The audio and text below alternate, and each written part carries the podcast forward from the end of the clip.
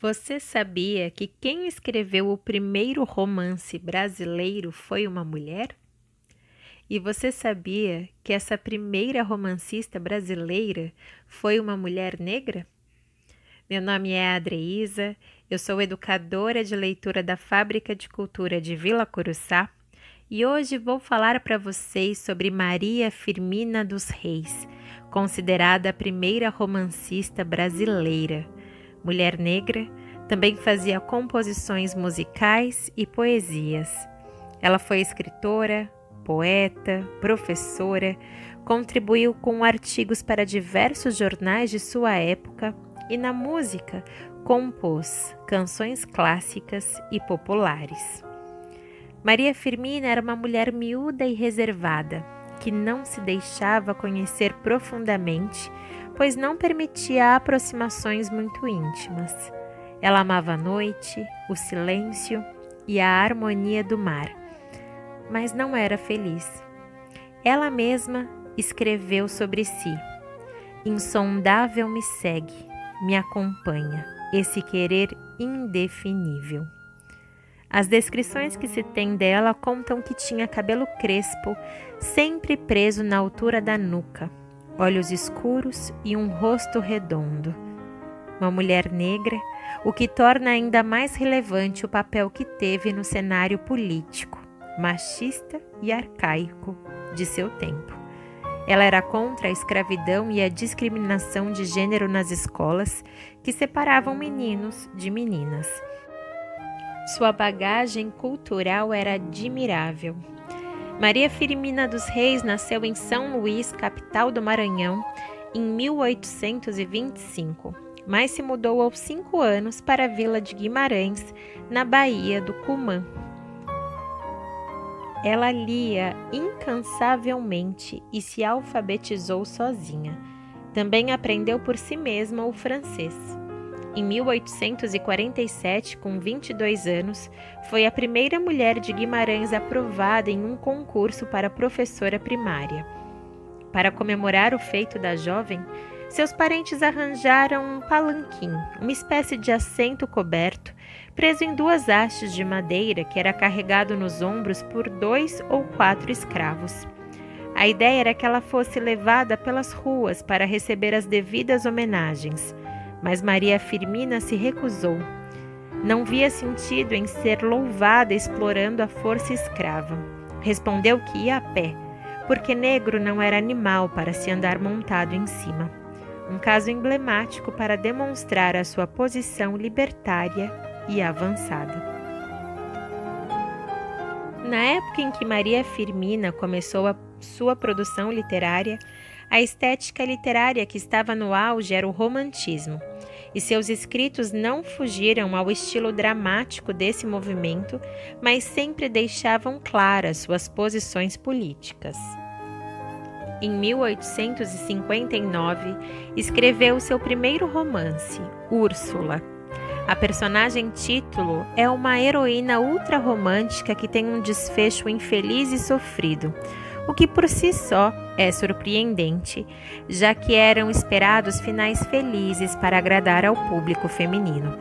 Apesar de sua protagonista se encaixar nos ideais da época, Maria Firmina dá voz a dois personagens secundários que são escravos e fundamentais para a narrativa: os personagens Túlio e Susana.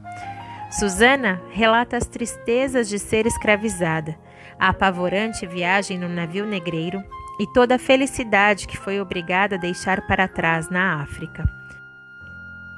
O discurso de ambos os personagens deixa clara a posição anti-escravagista de Maria Firmina. Ela os retrata de forma muito diferente e não recorre aos estereótipos de sensualidade e exotismo como tantos autores da época faziam. Por dar voz e dignidade aos personagens Túlio e Susana, o romance Úrsula é também considerado o primeiro romance da literatura afro-brasileira. Os jornais acolheram bem a obra, apesar de sempre fazerem menção ao sexo da autora. Em 13 de maio de 1861, o jornal maranhense A Verdadeira Marmota disse que era raro ver a mulher preferir cultuar o espírito aos prazeres do salão. Para se ter ideia de como era incomum ver uma mulher se aventurando no campo das letras. Não à toa, Maria Firmina não colocou seu nome no texto, assinando apenas como uma maranhense. Além de talentosa, ela não se deixava calar. Quando os movimentos abolicionistas começaram a se alastrar pelo país, ganhando mais força a partir da década de 1880, ela continuou sua luta anti-escravagista através da literatura. Em 1887, no auge do movimento abolicionista no Maranhão, publicou o conto A Escrava. Um ano antes de se aposentar, fundou a primeira escola mista do Maranhão, em 1880, mostrando que não concordava com um sistema educacional que alimentava a desigualdade entre os gêneros. O feminino ainda era minoria nas salas de aula. Ela criou uma instituição aberta e gratuita a quem não podia pagar. Sua carreira como autora inclui ainda a publicação da novela Gupeva entre 1861 e 1862 e o volume de poemas Cantos à Beira-Mar em 1871. Apesar da importância de sua produção literária e de colaborar constantemente com jornais, participando de forma ativa da vida intelectual da época, seu nome e sua obra foram apagados dos registros. As poucas referências a Maria Firmina feitas nas historiografias mencionam suas obras apenas de passagem. Foi apenas em 1973 mais de meio século após a morte da autora, que o pesquisador José Nascimento Moraes Filho começou a resgatar sua memória. Ele a descobriu por acaso enquanto pesquisava textos natalinos de autores maranhenses em jornais antigos. Ficou intrigado com aquela ousada mulher que já escrevia para os jornais em pleno século XIX. Por que os livros não falavam dela? Com espanto, descobriu que, além de ter conquistado espaço na imprensa, tinha livros publicados e era uma intelectual respeitada. Aos poucos, foi reconstruindo sua trajetória e escreveu sua primeira biografia em 1975. Em comemoração aos 150 anos de nascimento da autora, o pesquisador publicou outro livro, chamado Maria Firmina dos Reis Fragmentos de uma Vida Nessa ocasião, 11 de outubro foi decretado o Dia da Mulher Maranhense. A partir de então, houve algumas tentativas de curar a amnésia que apagou dos livros uma existência tão brilhante. Maria deu nome a uma rua e a um colégio, mas ainda é pouco, muito pouco. A maranhense que morreu cega, pobre e sem glórias aos 92 anos é um dos casos de esquecimento mais injustos quando se trata a evolução da literatura brasileira.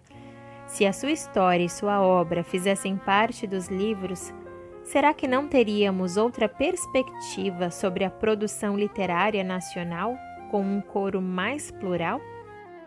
Na própria obra Úrsula, escrita por Maria Firmina dos Reis, livro que eu mencionei que foi publicado em 1859, a autora diz assim: Não é a vaidade de adquirir nome que me cega, nem o amor próprio de autor. Sei que pouco vale este romance, porque é escrito por uma mulher, e mulher brasileira, de educação acanhada e sem o trato e a conversação dos homens ilustrados que aconselham, que discutem e que corrigem, com uma instrução misérrima, apenas conhecendo a língua de seus pais e pouco lida, o seu cabedal intelectual é quase nulo. E é assim, com este trecho do romance Úrsula, finalizo este encontro de leitores sobre Maria Firmina dos Reis, história que ficou por tanto tempo apagada devido ao machismo e devido ao racismo.